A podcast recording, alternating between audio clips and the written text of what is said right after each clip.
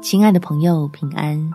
欢迎收听祷告时光，陪你一起祷告，一起亲近神。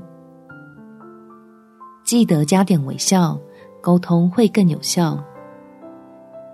在箴言第十二章第十八节，说话浮躁的如刀刺人，智慧人的舌头却为伊人的良药。有办法发自内心的微笑。因为知道天父是自己的依靠，相信只要温柔、有耐性的将话说好，神要赐下的福自当领到。我们一起来祷告：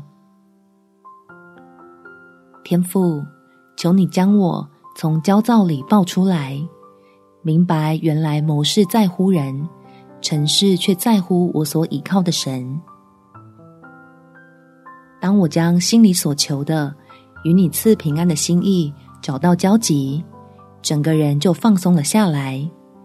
明白无论情况如何弯绕，最后总是会有好消息。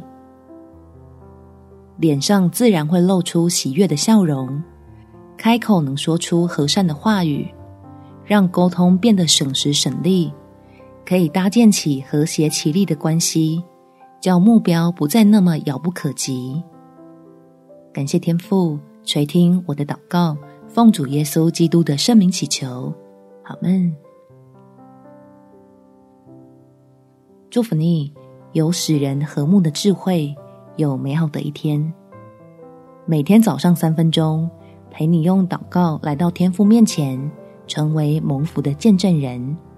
耶稣爱你，我也爱你。